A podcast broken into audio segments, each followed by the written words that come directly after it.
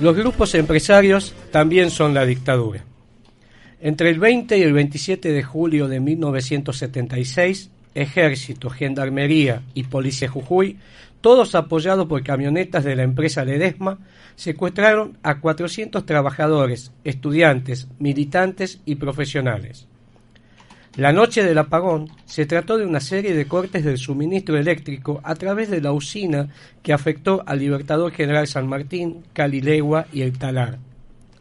El apagón fue simultáneo y total, salvo en la empresa Ledesma, que era la encargada de la distribución de la electricidad en la zona.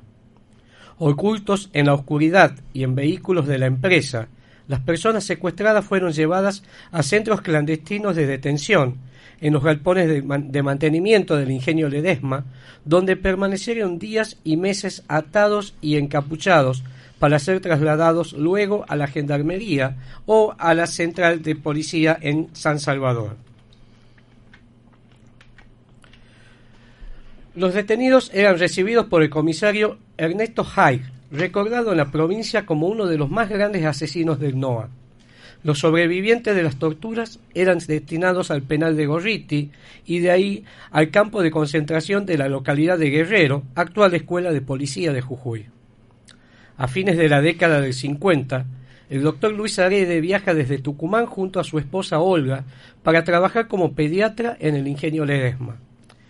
El médico trabajó apenas un año porque fue despedido debido a que les proporcionaba demasiados medicamentos a sus pacientes. En 1973 fue electo intendente. Una de las tantas medidas que tomó se ganó la enemistad manifiesta de la familia Blaquier, los dueños del ingenio. Cobrarle por primera vez impuestos a la empresa.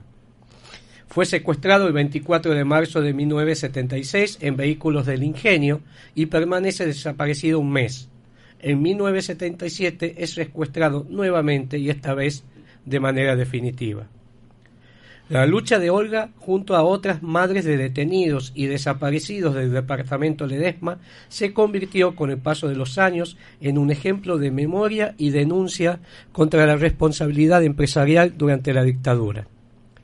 Todos los años, durante el mes de julio, se lleva adelante la marcha del apagón.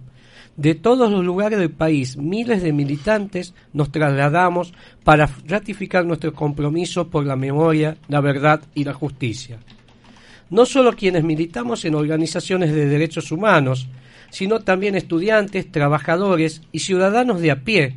Somos quienes repudiamos el accionar genocida de los grupos empresarios.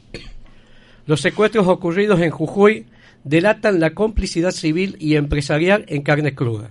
Es más, la oligarquía azucarera es cómplice y responsable de cientos de crímenes de lesa humanidad en todo el NOA.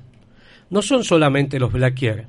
En Tucumán los genocidas resucitaron al familiar, esa bestia enorme con cadenas que tiraba fuego por sus fauces y que se llevaba a quienes exigieran mejores condiciones laborales en los cañaverales y que había sido derrotado durante el advenimiento del peronismo.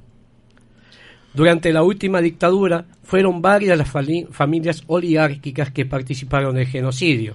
Rullés, Paspose, Nugués, Hileret, Lixclet, apellidos que formaron parte de las listas de candidatos del genocida Antonio Domingo Bussi en tiempos de democracia.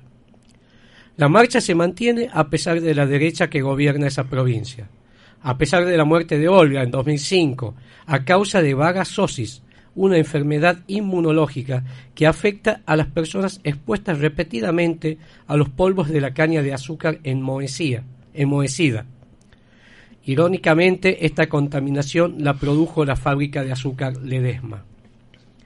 ¿Quién tiene la bandera de homenaje a Olga Aredes y a los miles de trabajadores y trabajadoras detenidos, desaparecidos y asesinados?